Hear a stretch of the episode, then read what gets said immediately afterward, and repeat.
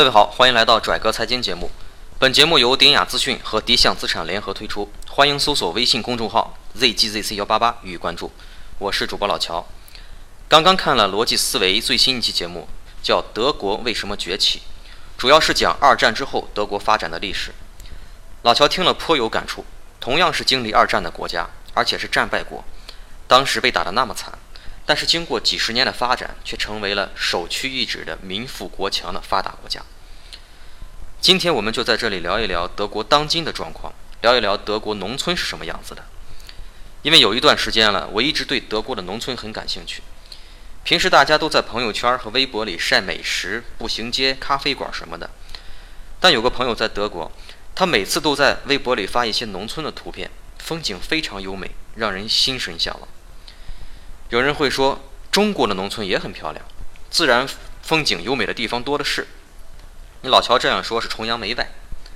其实不是这样，因为德国农村的美，除了蓝天白云、青山绿草之外，还有路面、草地的整齐和干净，一看就是认真收拾过的。我对此也很纳闷儿，然后这个朋友就说了。说德国农村的基础设施是很发达的，并且给我发了一段视频看。我一看就明白了，有一个类似于收割机的大型的除草车，伸出一个机械臂。这个机械臂有点类似于泵车或挖掘机的机械臂，但看上去更灵活一些。机械臂的顶端就是一台除草机，可以调整作业的远近和高度。关键一点还在于这台设备的设计的细节之处。我们都知道，在高速或者国道的两边会有比较矮小的栏杆，每隔一段距离就会有一个支撑杆儿。当工人开着除草机去除草的时候，如果一马平川没有障碍物的话，那没有问题，直接推过去就行。但是当遇到这种障碍物的时候，支撑杆的周围这一圈的草怎么清理呢？非常别扭。如果不做特殊设计的话，就非常影响作业的效率。于是德国人在设计除草机的时候就考虑到了这一点。机械臂的顶端，除草机大体是一个圆饼状的，就在圆饼的前端留了一个缺口。当路过栏杆的这个支撑杆时，缺口就卡在支撑杆的后面，自动带着这个圆饼像齿轮一样旋转一圈。所以这个支撑杆周围的杂草就这么轻轻松的被清除了，一点都不影响除草车的行走。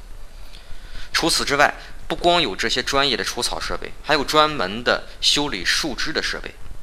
而反过来看，我们国内的大国内的大城市，给路边的草地浇水是怎么浇的？更不要说除草和修剪树枝了。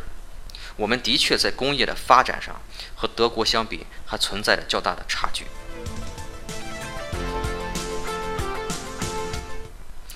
但我们今天不说工业技术，我们还是来看农村。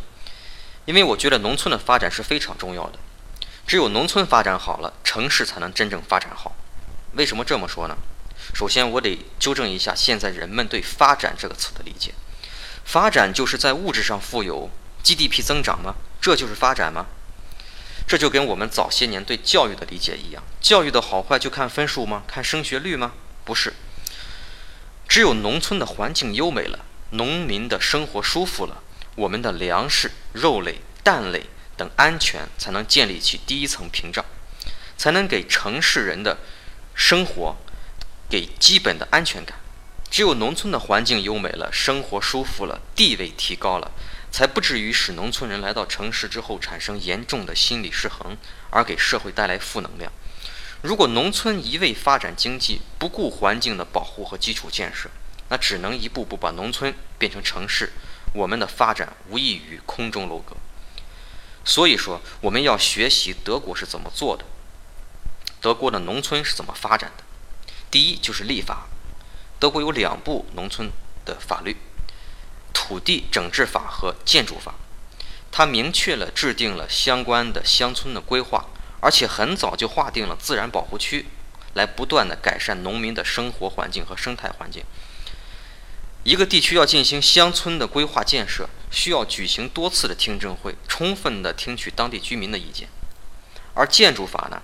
建筑法对农村的建筑很多方面都做出了明确而具体的规范要求，用来保护传统的建筑和风格。形成各有特色的乡村风光。而且对新建的建筑严格实行建筑招标，州一级的招标不但要执行建筑法，还要遵守欧盟的建筑指南，在欧盟范围内，建筑设计师实行自由招标。德国乡村中许多的房子是木结构的，看上去有一些歪歪扭扭，不太结实，但其实它们的寿命是非常长久的，很多都存在二百多年了。原因就在于德国对建筑的维护制定有详细的规定，过一段时期就要对房屋的结构的牢度进行测评和维修，并要求定期的粉刷和油漆。这样一方面可以更好的防防湿、防腐、防虫害；另一方面呢，还可以保持建筑的外观的美观。所以我们看到的建筑都非常的整洁漂亮。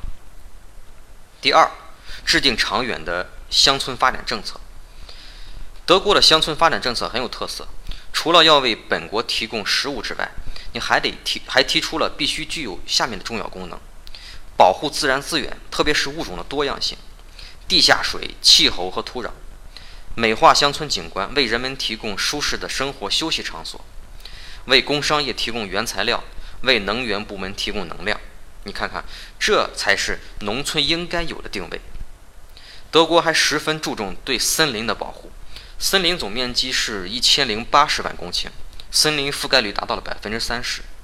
你可能说这是德国的天然优势，但是看一组数据，德国每年森林的生长达到了六千万立方厘米，但采伐量只有四千万立方米。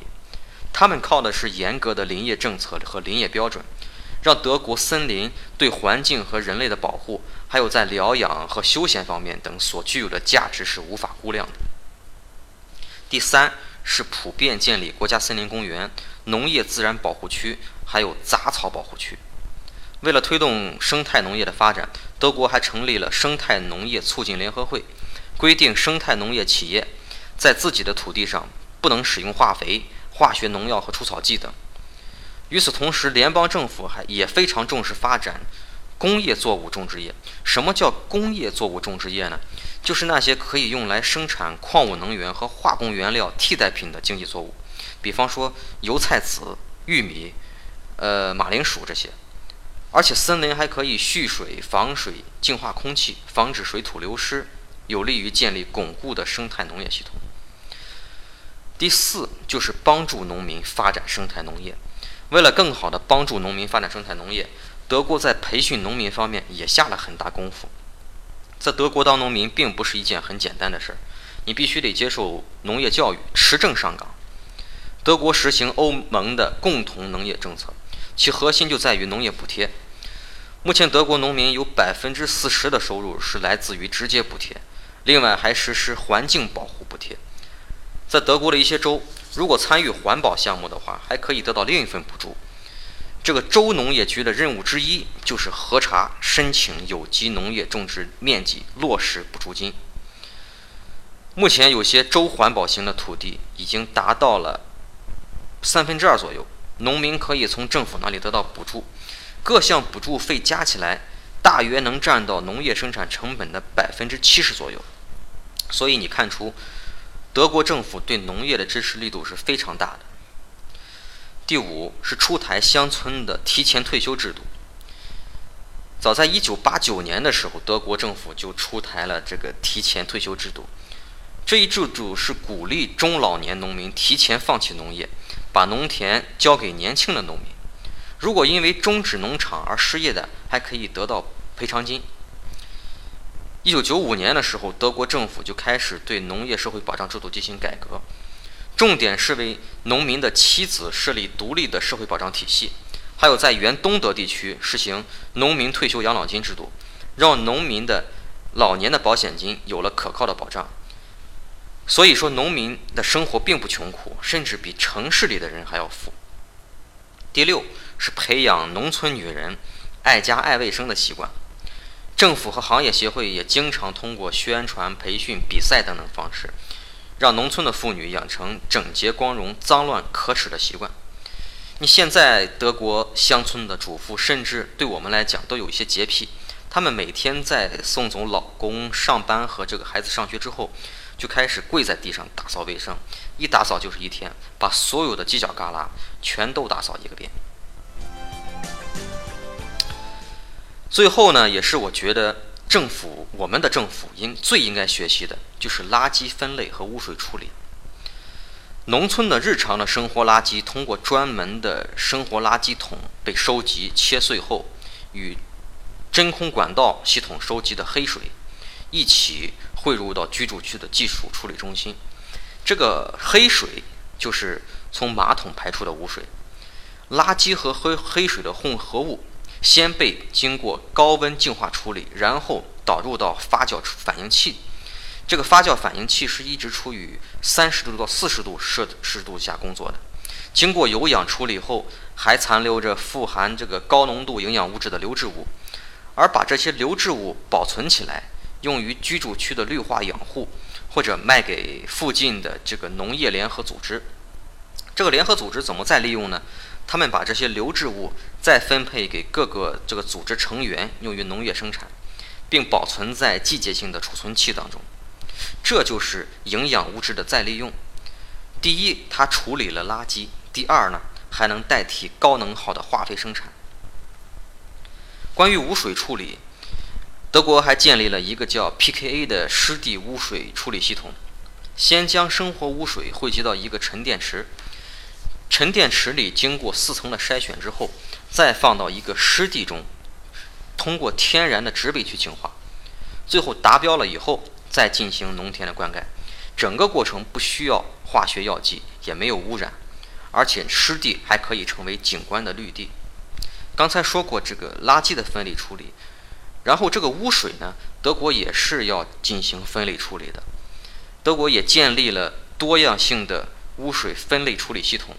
把污水可以分为雨水、灰水和黑水。黑水刚才说了，这个灰水呢，就是指厨房、淋浴和洗衣等家政的污水。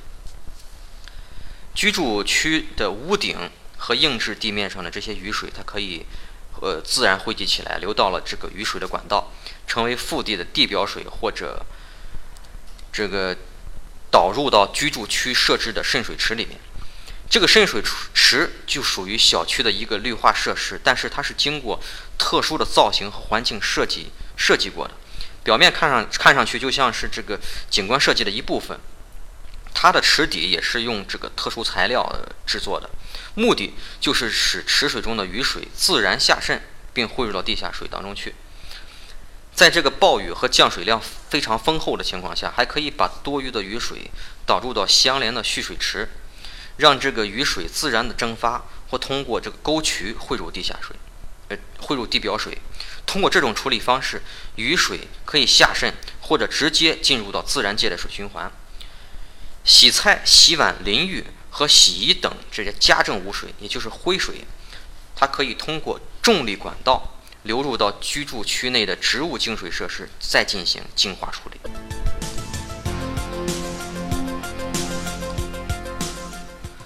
我想，当我讲完这些的时候，大家一定会像我一样对德国的农村生活非常羡慕。当然，这也是一项非常复杂的大工程。我们相信，我们的国家也在朝着这个方向一步一步地走着。那各位投资者是否看到了我们农村潜在的投资机会呢？希望我们的农村越来越美丽。感谢收听这一期的拽哥财经，更多互动欢迎关注微信公众号 zgzc 幺八八。我们下期再见。